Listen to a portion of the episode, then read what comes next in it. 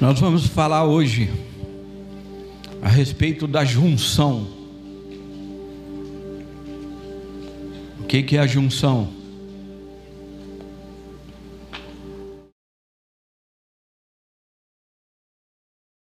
De junção, quando alguém decide casar. Você sabia disso? Que há uma junção. O que é uma junção? A junção é um ato de um processo ou efeito de juntar-se e tornar-se um. Isso é junção. Quantos aqui querem casar?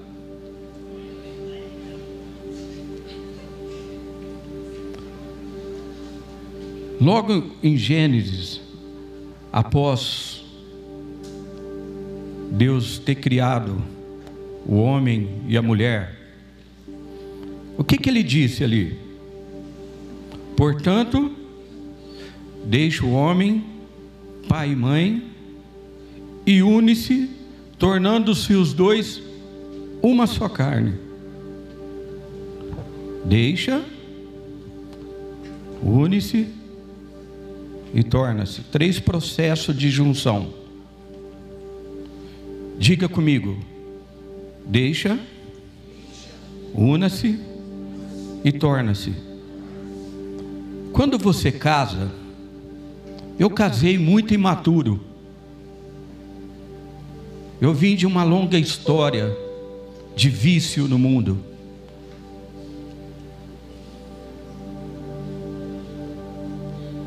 Tinha vícios nas drogas. E isso quase me matou. Pela graça de Jesus, o Senhor foi lá onde eu estava, perdido, e Ele me trouxe para o seu reino. Como a história de muitos que estão aqui.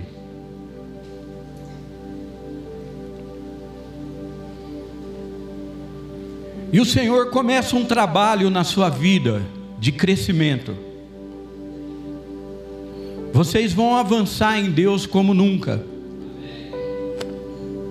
O apóstolo Paulo fala: deixando todo o embaraço e corramos para o alvo. Vocês vão correr numa velocidade muito maior. Eu sei que para muitos aqui muitas coisas são recentes. Mas eu sinto, mesmo para aqueles que são recentes, vocês vão avançar numa velocidade maior, de entender esse propósito de ser um. Então, quando você casa, você deixa a sua casa, seus pais, e você une-se com a sua mulher, você vai se tornando um.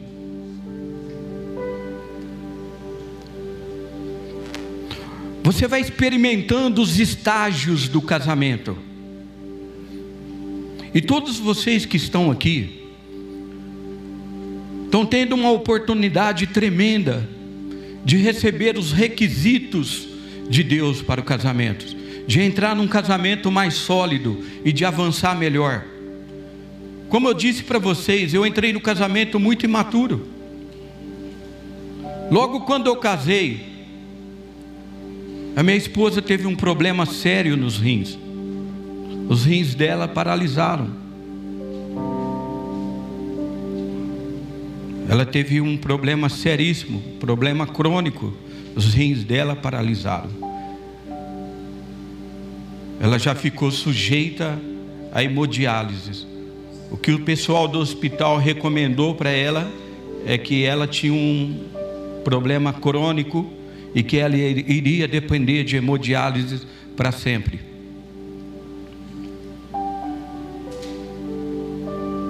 E ali ela ficou 40 dias internada, logo assim que nós chegamos da lua de mel. Muitas pessoas pensou que eu, que eu ia pegar outro barco aí, sabe? Falou, agora ele Agora ele vai, vai embora. E ali nós começamos a nos levantar e orar. Deus fez um milagre, irmãos. Os rins dela voltaram a funcionar. Deus é lindo, nós somos um milagre de Deus. Ela ficou ali no São Francisco, num dos melhores hospitais ali em Ribeirão. E a doutora Tereza Cristina, eu esqueço muitas coisas, o nome dessa mulher eu não esqueço. Que ela me chamou para a sala dela. Ela falou assim: Olha, nós não entendemos o que aconteceu. Seus rins já estavam condenados. Nós não entendemos. Eu só peço uma gentileza para vocês. Ela perdeu muito sangue na hemodiálise. O sangue dela coagulou muito, ela teve uma anemia, que dessa anemia virou uma talaxemia. E ali ela pediu para nós para que nós não tivéssemos filho, pelo menos dentro de quatro anos. E era um desejo nosso ter filhos. Não deu um ano e meio, dois anos, né, Vi? Minha filha está aí, ó.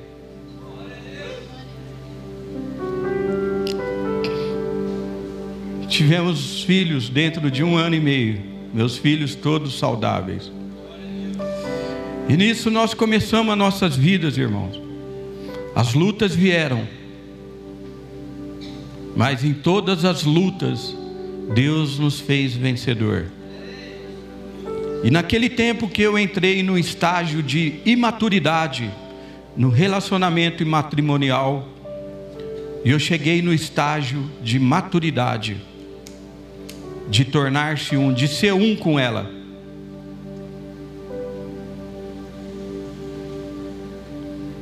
De repente veio a pandemia, né? Eu fui acometido também com a pandemia, fiquei internado. Deus fez um milagre, Deus teve misericórdia de mim, por um propósito. Logo ali no leito do hospital, o Espírito Santo começou a me pegar nas madrugadas ali. O Espírito Santo começou a me pegar, irmãos. A minha esposa partiu para a glória. Você sabe o que, que me admira? Eu vou contar um segredo para vocês aqui.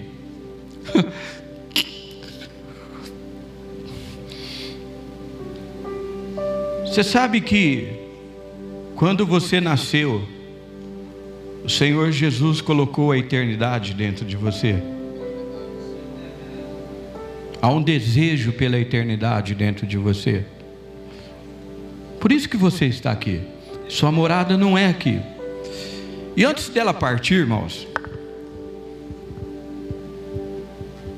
antes dela partir, a gente dava estudo para noivos. A gente dava estudo, um casal, um casamento que começou muito imaturo, nós não tínhamos estrutura nenhuma. Deus ele fez uma história diferente, ele nos levantou para ensinar casais para ensinar noivos, nós dava lição para as pessoas antes de casar.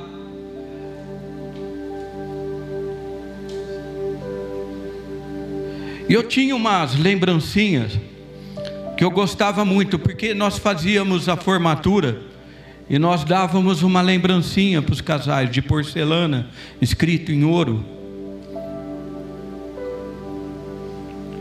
E aí formei debaixo de um relógio que tinha pêndulo lá em casa, de três cordas, um relógio de três cordas.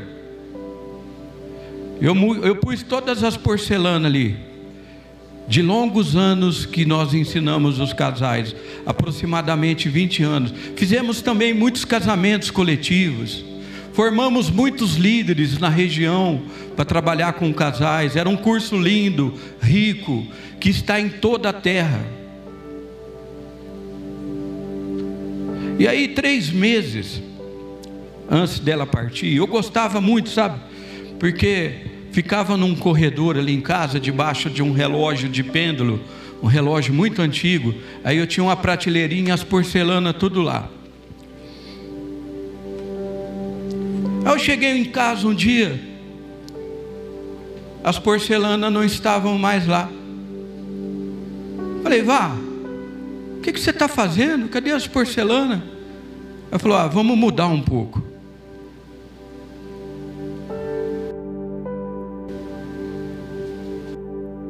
Passou um mês mais ou menos, ela foi na mãe dela. A mãe dela tinha comprado uma pulseira de ouro. E mostrou para ela: olha que pulseira linda. Ela falou: é, mãe, muito linda mesmo. Aí a mãe dela pegou e falou assim: Todas essas coisas que eu tenho aqui vai ficar para você. Você sabe o que ela falou para a mãe dela? Meu galardão já está preparado. Irmãos, conforme você entende que a eternidade está plantada dentro de você, você entende que a sua morada não é aqui, e você vai entender quando o Mestre te chamar, vem.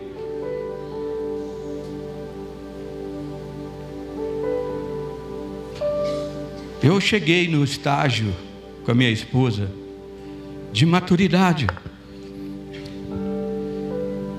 Um estágio que nós íamos desfrutar de tudo de uma maneira melhor. Você entende isso? Porque na maturidade tudo fica melhor. Tudo fica bom, tudo fica gostoso. E Deus me abençoou muito, sabe? Para a gente viajar. Eu estou surpreso como Deus me abençoou.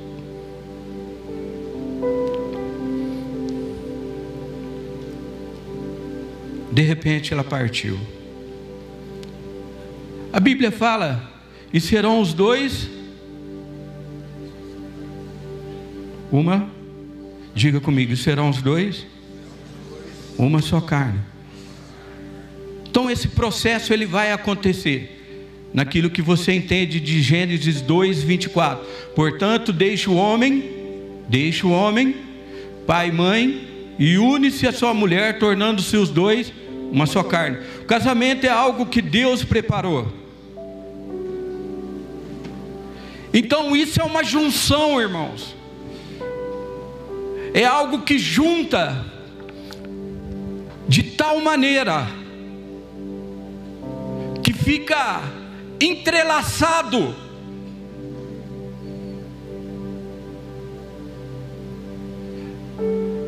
É algo que junta de tal maneira que os dois se tornam um mesmo. Você entende isso que eu estou dizendo? Esse é o processo.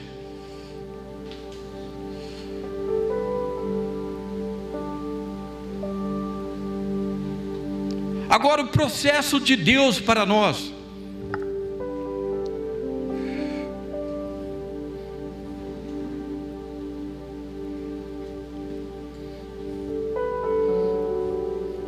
Dei-lhe as. Aí em João 17, 22, eu quero ganhar tempo. Eu quero ministrar sobre vocês essa noite. Eu sinto que é uma unção neste lugar. Não uma unção de emoção. Mas uma unção que vai tocar no espírito de vocês. Que vocês vão sentir a presença de Deus por onde vocês andar. Às vezes você vai estar trabalhando, você vai ter que parar e ir ali no banheiro e chorar. Você vai ter que parar e sair para um lugar ouvir a voz do Espírito. Você sabe o que aconteceu quarta-feira, irmãos? Um amigo meu de infância me chamou para orar. Ele está numa situação muito difícil acometido de uma doença muito difícil. E eu fui orar por ele, seis e meia da tarde. Ele começou a conversar comigo. se abriu muitas coisas comigo. E no momento que eu comecei a orar por ele, eu senti uma brisa suave, há um vento rodando a terra, há uma atmosfera de um vento que nós respiramos. Mas o vento do Espírito é diferente, você sente ele um vento diferente, um vento sobrenatural. E no momento que eu estava ministrando sobre ele, eu senti sobre as minhas costas esse vento, e eu comecei a chorar. Ministrando sobre ele, o Espírito Santo ministrou sobre mim. Eu comecei a chorar, chorar. Tamanha era a presença do Espírito. Quando eu impus a mão sobre ele, que eu comecei a chorar, o Espírito Santo ministrou sobre mim também.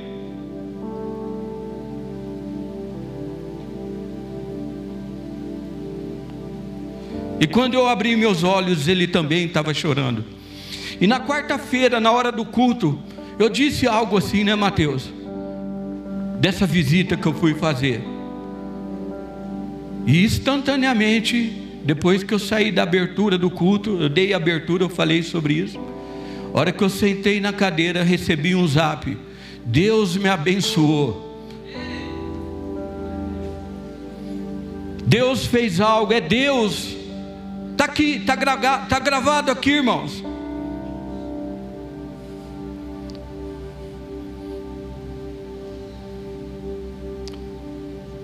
Você vai entender o amor de Deus. Você vai entender nesses tempos essa junção a qual você está ligado. Você sabe quem, como você é com Jesus. Olha aqui, preste atenção. Dei-lhes a glória que me deste. Jesus está dizendo que Ele deu para nós a glória que Ele recebeu de Deus. para que eles sejam um. Diga para o seu irmão: nós somos um.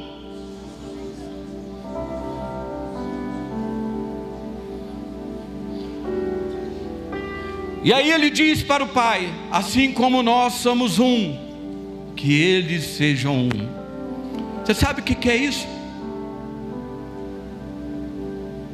Que nós somos um. Nós corremos todos juntos para a glória. Nós estamos ligados. A dor do seu irmão é a sua dor. A alegria do seu irmão é a sua alegria. É como você pegar, você pôr sua mão aqui e dar uma martelada aqui, você martelar a sua mão, você vai sentir a dor. Por acaso você martela a sua mão, aí você sente dor. Aí vem, Vem um, passa um, faz uma, uma massagem. Outro vem e te abraça, não, vai ficar tudo bem. Então a mesma glória que Jesus tinha com o Pai, Ele transferiu para nós, irmãos. Nós somos uns, você entende que é isso? Nós somos contemplados nessa glória. Você não pode deixar mais no momento desse de desfrutar da glória. Deus derrama a glória, e Deus vai derramar como nunca o poder dele sobre o corpo. Vai haver manifestações de anjos, vai haver manifestações sobrenaturais sem ninguém pôr a mão, de cura, milagres. Você sabe o que é você ser um com Jesus? É você sentir o que está no coração de Jesus no seu coração. Você vai olhar para as pessoas que estão perdidas, que estão no lamaçal, que estão sendo afrontadas pelo inimigo, a mesma dor que Jesus teve.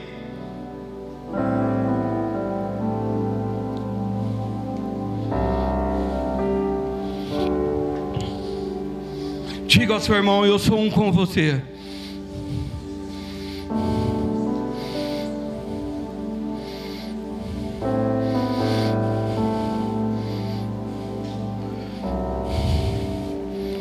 Deus tem dito comigo, para mim, nesse dia, hoje, eu fiquei o tempo todo em espírito eu, meu filho, limpando a minha casa, eu fiquei em espírito. E Deus ia falando, eu ia anotando.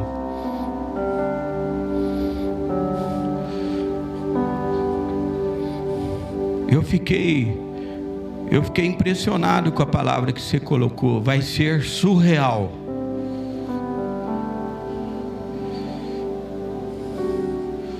Vai ser surreal o que Deus vai fazer aqui essa noite. Vai ser além da realidade. Vai ser além daquilo que nós vemos terrestre. Vai ser algo muito celestial que Deus vai fazer aqui. Eu posso ver isso.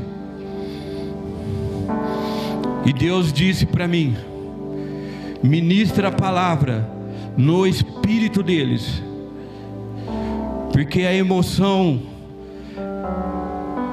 a emoção é um fogo que apaga rápido. Nós podemos ser tomados aqui pelas emoções. É gostoso, irmãos. Eu gosto do fogo. Mas vocês vão entrar num fogo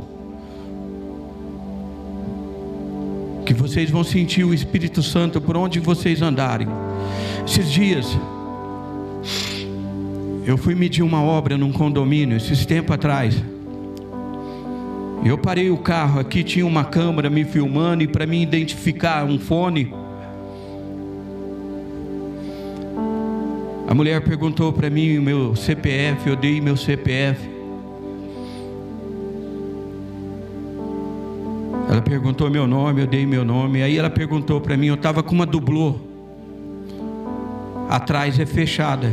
Em condomínio, quando você vai para condomínio, às vezes tem muita gente que em carro fechado atrás, porque se tem alguém que não está dirigindo ali, se tem alguém a mais com você, ele tem que se descer e se prontificar em outra em outro em outro interfone ali. Ela perguntou para mim: "Você está sozinho?"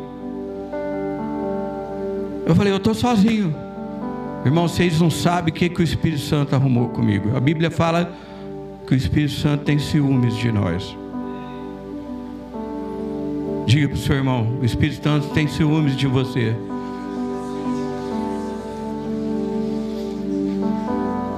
Aí eu olhei para o lado. O Espírito Santo falou assim para mim: Você não está sozinho. Aí eu olhei para a câmera novamente ali, para o guichê ali, para o interfone. Ela falou: É, você não está sozinho, né? Você está com Deus, hein? Ela falou: Você pode abrir lá atrás, o porta-mala lá atrás, lá, da, da, da dublô? Aí eu saí, tinha uma câmera me filmando. Aí eu saí do carro, fui lá e abri para ela ver lá atrás. Irmãos, o Espírito Santo me pegou ali. Deu trabalho para mim voltar para o carro. Eu não sabia se eu chorava, se eu ria. Eu fui tomado com uma presença da glória muito forte.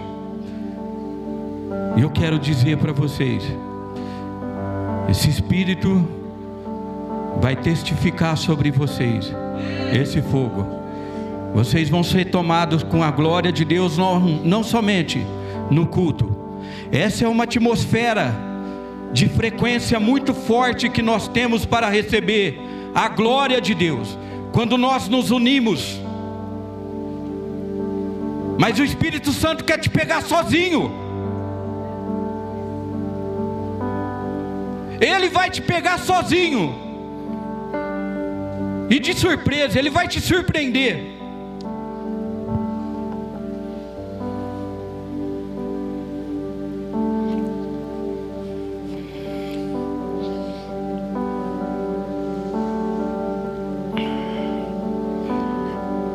Você sabia que Deus não quer te ferir? Deus quer te matar.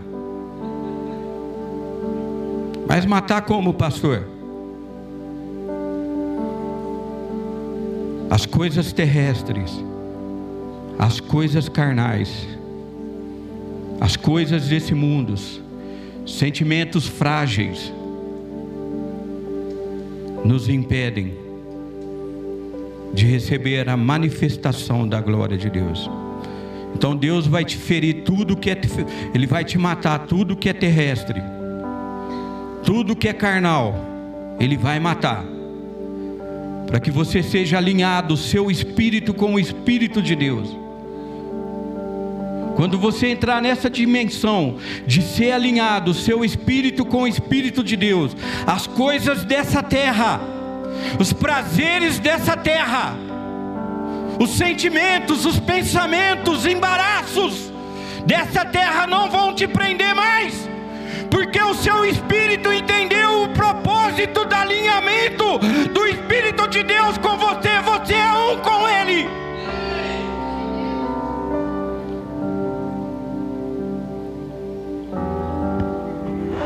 Eu quero dizer algo, irmãos.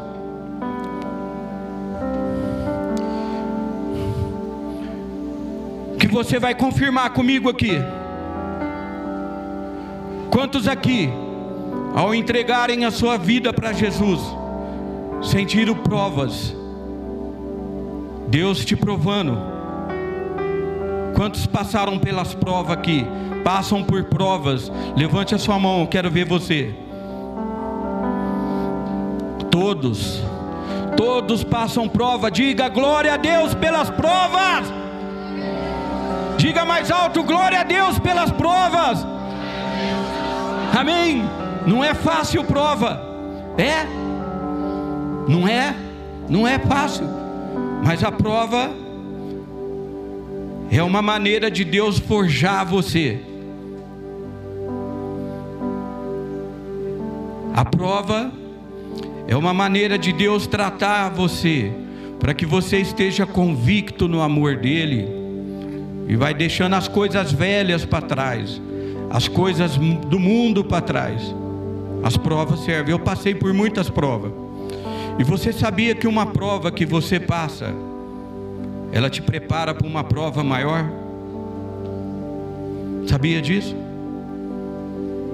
Cada prova que você vai passar, que você está passando, você vai entrar numa prova de um nível maior, a tal ponto de você entrar na prova de fogo.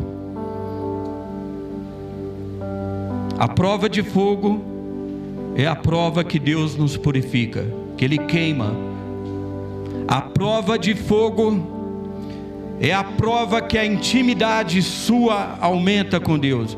E esses tempos é os tempos que Deus vai manifestar as provas de fogo. Você é uma tocha viva de intimidade, de autoridade, de reflexo do poder da glória de Deus.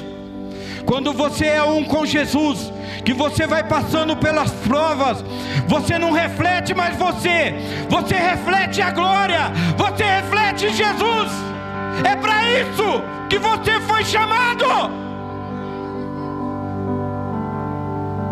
Quantos querem refletir a glória? De passar pelas provas, irmãos. Quando eu passei pela prova de fogo, Deus tirou algo que estava ligado a mim, que estava juntado, havia uma junção. Deus tirou.